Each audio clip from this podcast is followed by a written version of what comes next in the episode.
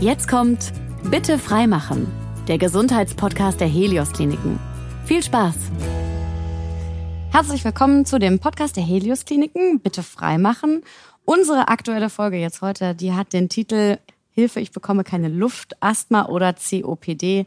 Mein Name ist Marie Güttke und bei mir heute Dr. Markus Leidak aus dem Helios Klinikum Niederberg. Hallo, guten Tag. Hallo, guten Tag. Und äh, Samir Kujovic aus der Helios St. Elisabeth Klinikum Oberhausen. Hallo. Hallo, guten Tag. Vielleicht möchten Sie sich erstmal zum Hallo sagen, zum Willkommen erstmal kurz vorstellen. Vielleicht möchten Sie anfangen, Herr Kujovic, kurz was zu Ihnen erzählen. So, also mein Name ist Samir Kujovic, wie schon gesagt. Ich bin seit 2012 Sommer in ähm, Klinikum äh, St. Elisabeth Krankenhaus in Helios mit Aufgabe gekommen, die pneumologische Abteilung zu gründen und zu etablieren. Ich glaube, ist uns langsam gut auch gelungen. Wir behandeln jetzt knapp über 1500 Patienten pro Jahr mit steigender Tendenz. Super, Dankeschön. Und Herr Leidag? Ja, äh, wie Sie schon gesagt haben, mein Name ist Markus Lerdak. Ich bin äh, Chefarzt an der neu gegründeten Klinik für Pneumologie am Helios Klinikum Niederberg in Felbert.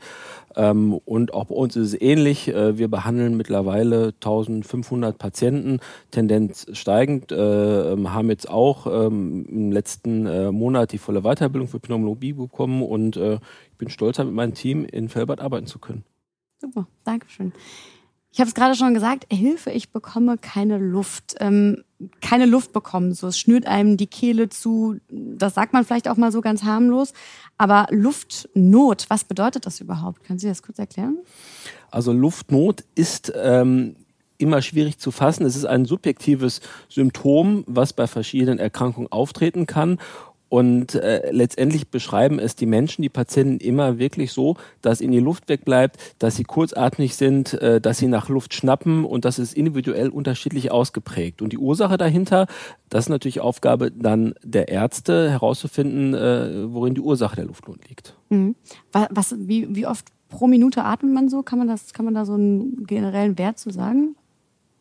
Wenn sie sich mal selber konzentrieren und zählen, ja? also es ist äh, man jetzt mal atmet man manchmal vielleicht sogar schon bewusst schneller, aber so so zwischen 12 und 18 Mal, ja, aber wenn es so über 20 oder gerade 24 geht, dann ist das schon äh, ähm, keine normale Ruheatmung mehr. Natürlich, wenn sie joggen, wenn sie Sport machen, atmen sie ja. natürlich schneller, ja, ähm, aber in, in Ruhe atmen sie so, so zwischen 12 bis 18 Mal pro Minute. Das heißt, da kann ich auch so ein bisschen auf mich selber mal achten, wenn ich merke, so, oh, okay, jetzt muss ich aber immer wieder sehr oft hintereinander atmen, dass es dann nicht so gut wäre? Sie haben ja auch verschiedene Atemtypen. Sie haben ja, wenn wir uns unterhalten, die ganz normale Atemruhelage, aber Sie können auch mal bewusst tief ein- und ausatmen, ja, also äh, bewusst atmen und äh, oder auch mal die Hand auflegen. Äh, wenn man in Ruhe atmet, merkt man das kaum. Wenn man mhm. tief einatmet und ausatmet, merkt man das äh, viel mehr. Ähm, so kann man das selber auch mal seinen Atem spüren. Mhm. Also kann man auch selber ein bisschen mitkontrollieren ja. dann eigentlich dadurch, ja. Ähm, aber dann so der Panikmoment, ähm, keine Luft zu bekommen oder nicht richtig Luft zu bekommen, vielleicht hat man dann auch sofort so ein ganz böses Gespenst vor Augen, irgendwie Asthma. Das könnte jetzt sofort der Grund dafür sein. Was wären so die Symptome von Asthma eigentlich, Anne? Gut, also ähm, wenn die Patienten akute Luftnot bekommen, äh, die anfallsartig auftritt, die möglicherweise auch mit trockenem Husten begleitet ist, und dann äh, in Verbunden mit bestimmte bronchiale Reizungssymptomatsituationen, wie zum Beispiel Raus, Rauchgerüche oder Nebel oder Kälte, mhm. dann ist die schon ähm, die Asthmasymptomatik oder Erkrankung wahrscheinlich. Mhm. Ähm, es gibt es viele andere Erkrankungen, die mit akuter Luftnot auch, auch auf, auftreten können. Und das ist ähm, häufig das Problem, bei uns auch in die äh, in Krankenhaus oder aber auch in die Praxis, wo die Patienten kommen und sich dann beschweren oder berichten über eine akute Luftnotanfall, die sie aber bei der Arztvorstellung beschwerdenfrei.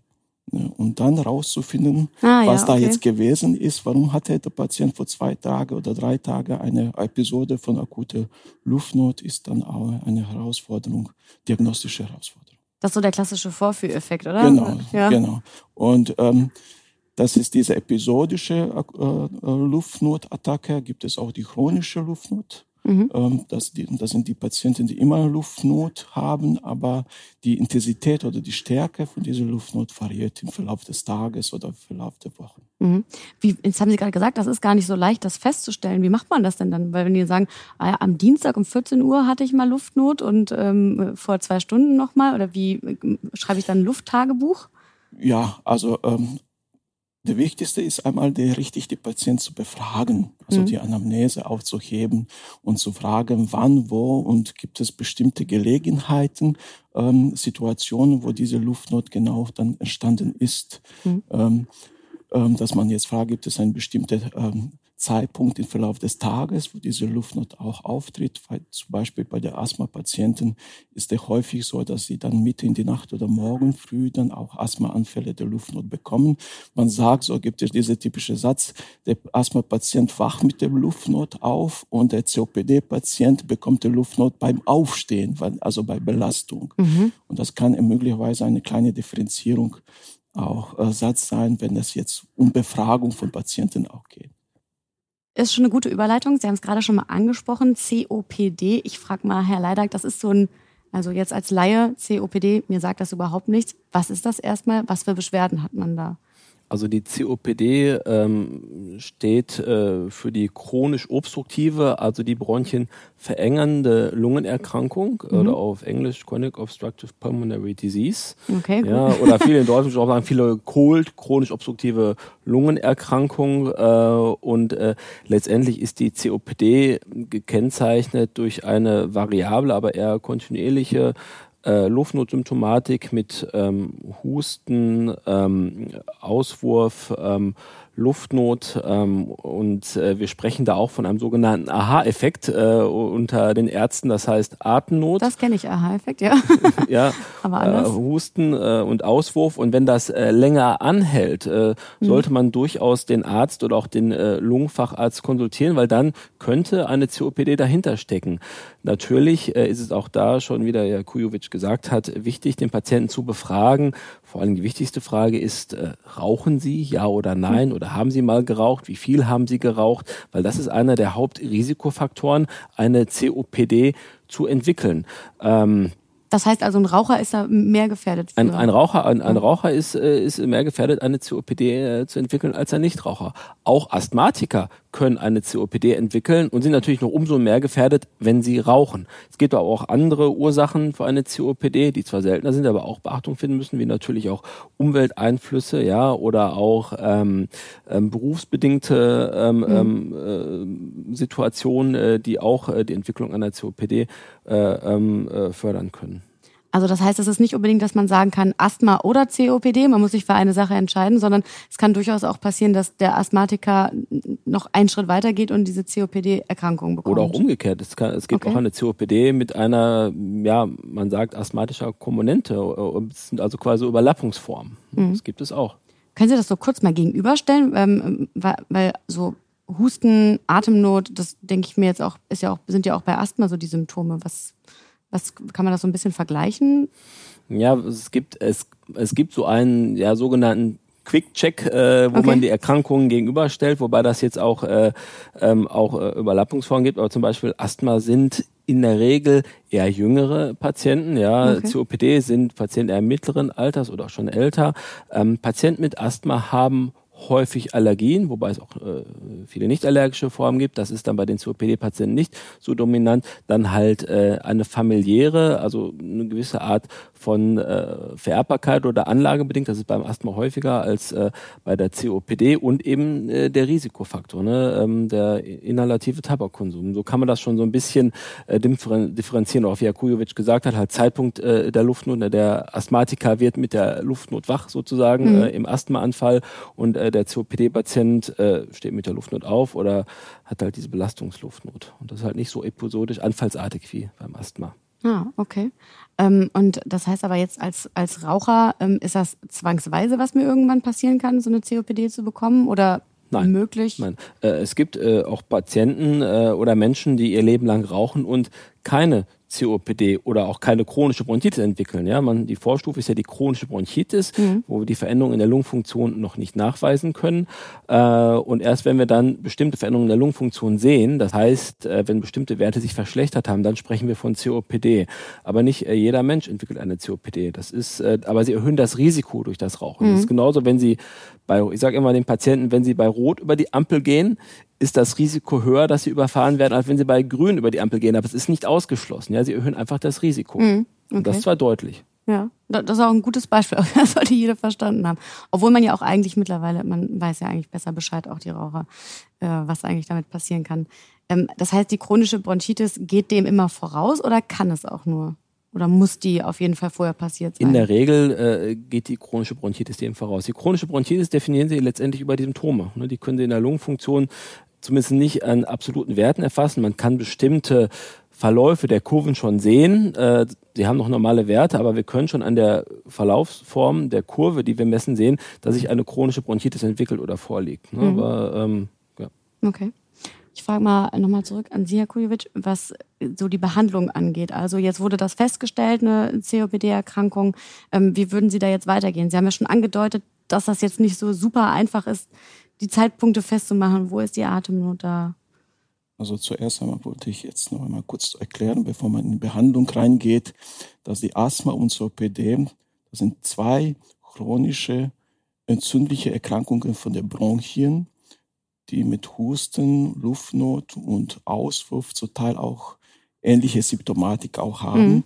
haben aber ganz unterschiedliche Therapieansätze und ganz unterschiedliche Prognose für die Patienten. Okay. Und deswegen ist es sehr wichtig in die Praxis, den Unterschied, also differenzial diagnostisch zu entscheiden, ist das jetzt ein Asthma-Patient oder ist das ein COPD-Patient, wobei es auch Mischbilder gibt. Ne? Es gibt mhm. es auch sogenannte Asthma-COPD-Overlap-Syndrom. Also aufgrund dieser unterschiedlichen, ähnliche Symptomatik, aber unterschiedliche Therapieeinsätze und Prognose ist es wichtig, auch diese Unterschiede auch zu machen der Ziel der Asthmatherapie ist der Patient, dass der Patient unter Therapie keine Einschränkungen in Leistungsfähigkeit hat, dass er seinen Arbeitstag problemlos meistern kann. Mhm, okay. Der Ziel der COPD-Therapie ist, dass, ähm, der, dass die Verlauf oder Fortschreiten von dieser Erkrankung verlangsamt wird, dass die Lebensqualität von den Patienten und Belastbarkeit von diesem Patienten dann auch etwas verbessert wird. Mhm, okay. Das heißt, beides würde, geht auf jeden Fall nicht mehr weg. Ja, in jedem Fall COPD nicht. Mhm. Also COPD geht nicht weg. Wenn die einmal aufgetreten ist, dann kann man versuchen, mit allen möglichen Therapieansätzen diese Fortschreiten von dieser Erkrankung zu verlangsamen. Und das beste Medikament ist nicht rauchen. Das sollte ja eigentlich ja, einfach sein, ne? ja. Genau, also nicht rauchen und nicht irgendwelche Sprays. Der Grundsatz bei der Therapie bei der Asthma ist inhalative Corticosteroid, also Cortison. Das sind dann diese Asthma-Sprays, die man, so die man jetzt ja. inhaliert. Das ist die Grundtherapie. Und die Grundtherapie äh, von dem COPD ist der eher eine, auch ein Spray, aber der eine andere Wirkung hat. Mhm. Der Erweiterung von den Bronchien. Erst dann im späteren Stadium, vielleicht im dritten und vierten Stadium, kommt zusätzlich noch inhalative Therapie mit dem Corticosteroid. Okay, das heißt also, ein Asthmatiker, der muss sich darauf einstellen, dass er dauerhaft dieses Spray benutzt, ein COPD? Ja, es ist, es ist Unterschied. Also COPDler muss sich darauf einstellen, dass der im Verlauf eine größere Medikamentenunterstützung haben mhm. muss. Ne? Also wenn, äh, das heißt, die die Erkrankung ist in jedem Fall progredient. Wie schnell äh, wird sie verschlimmert? Okay. Also ja. wie verschlimmert, wie schnell wird der Zustand von Patient oder COPD-Symptomatik zunehmen, hängt von vielen äh, viele Faktoren. Mhm. Ne? Und bei Asthma-Patienten ist es so, dass man möglicherweise im Erwachsenenalter, wenn man die, als Kind die Asthma bekommt, das kann es sein, dass der Asthma im Erwachsenenalter dann auch von sich alleine verschwindet. Wenn aber Patienten in vorgeschrittenem Alter Asthma bekommen, dann müssen dann eingestellt werden, dass diese inhalative Therapie praktisch auch durchzuführen ist. Mhm, okay. Wie würde, so eine, wie würde so eine Behandlung in beiden Fällen jetzt ganz konkret aussehen? Also was kommt da auf den Patienten zu?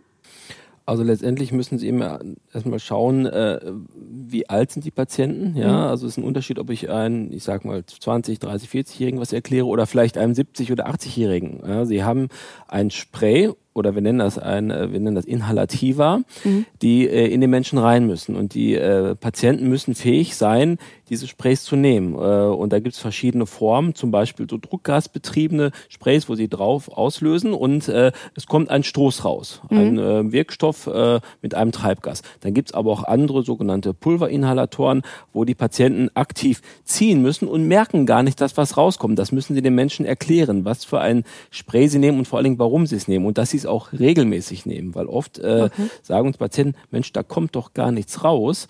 Warum soll ich das denn überhaupt nehmen? Ja, und das mhm. muss man den äh, Menschen erklären. Das heißt, es gibt verschiedene Formen von, ich sage jetzt mal, Sprays, ja. Das jetzt ähm, für Asthma dann in Für, für beide Erkrankungen. Für beide, Erkrankungen. Okay. Äh, Im Endeffekt sind die äh, Sprays ähnlich, nur okay. die Wirkstoffe sind anders. Wie Herr Kujovic schon gesagt hatte, beim Asthma-Patienten ist es so, dass wir ein Cortisonpräparat zur Inhalation primär geben und äh, bei COPD-Patienten ein Präparat, was die Bronchien erweitert. Mhm, okay. Aber die Handhabung wäre dann für den die Patienten Handhabung, theoretisch. Die Handhabung ist, äh, ist ähnlich oder gleich. Okay. Genau, ja. Und alternativ, also jetzt unabhängig von den Sprays, was für Behandlungen führen Sie noch durch? Oder ist das eigentlich, kann man sagen, auch wenn es jetzt einfacher klingt, damit mehr oder weniger getan? Also für beide Erkrankungen gilt natürlich auch, ähm, dass Prävention äh, ganz groß geschrieben wird. Ja, ähm, beim COPD-Patienten, auch beim Asthma-Patienten, den inhalativen Tabakkonsum zu stoppen. Das mhm. ist äh, ganz wichtig. Den Satz wiederholen Sie wahrscheinlich täglich, oder?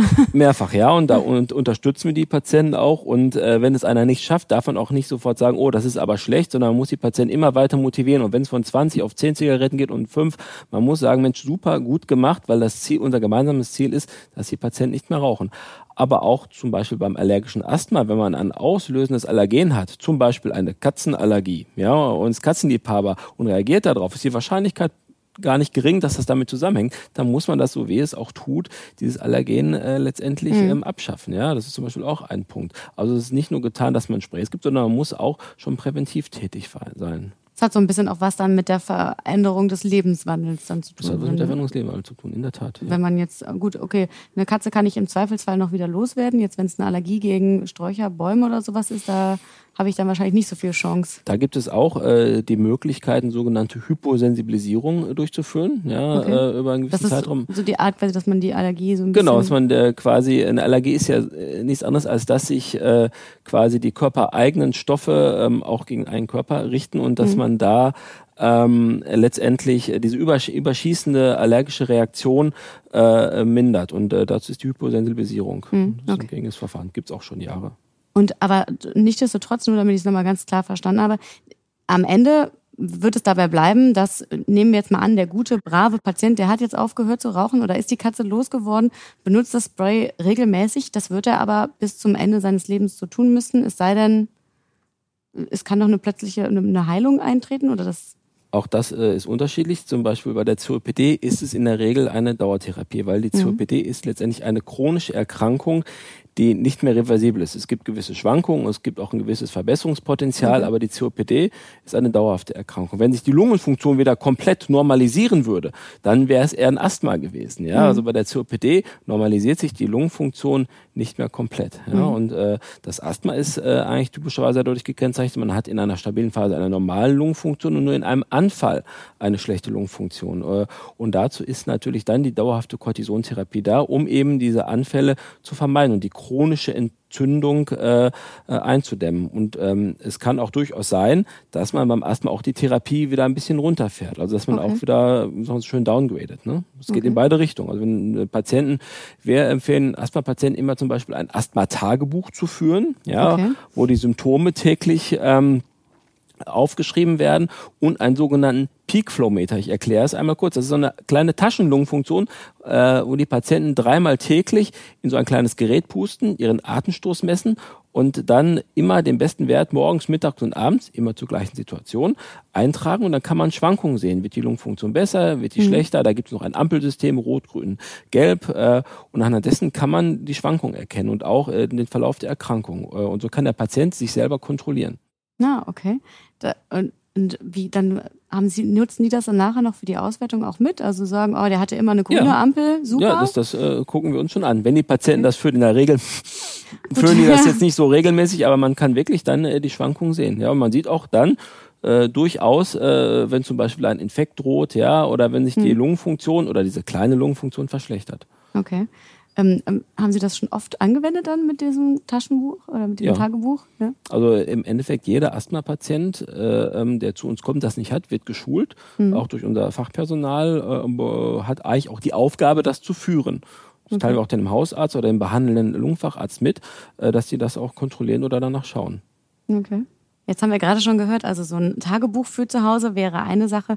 Ähm, gibt es denn vorbeugende Sachen, die ich als Patient machen kann? Also wenn ich zum Beispiel vielleicht auch weiß, in meiner Familie ist das schon mal öfters vorgekommen, dass jemand so eine Erkrankung hat, kann ich mich da irgendwie vorschützen? Kann ich was tun? Gibt es da irgendwelche Übungen? Also, Atemübungen? Ja, also sogenannte atopische Diathese. Das ja, heißt, das, das heißt eine genetisch bedingte äh, Bereitschaft okay. vom Immunsystem, eine bestimmte Immunglobuline E-Antikörper gegen bestimmte Fremdkörperantigene, wie zum Beispiel gegen äh, Pollen oder gegen Hauptstaubmilbe, gegen Tierepithelien. Ähm, das ist das stärkste Risiko ähm, äh, für die Entstehung von der Asthma bronchial. Das okay. heißt, die Patienten oder die Menschen, die in Familie schon Asthmafälle haben, haben dann erhöhtes Risiko, auch die Asthma zu bekommen. Okay. Ja. Es gibt es auch andere ähm, Faktoren, die zur Entstehung oder be, be, die Entstehung beeinflussen ähm, mhm. können. Ähm, man sagt auch, dass ähm, wenn die Eltern rauchen, dann auch erhöht das die Asthma-Risiko für die Patienten, von noch, noch ungeborenen äh, Patient oder Kind.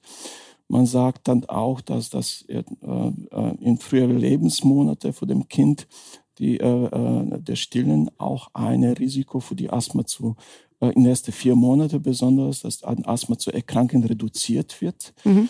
Und ähm, häufige virale Infekten auch führen dazu, dass die Patienten eventuell die auch Asthma entwickeln können.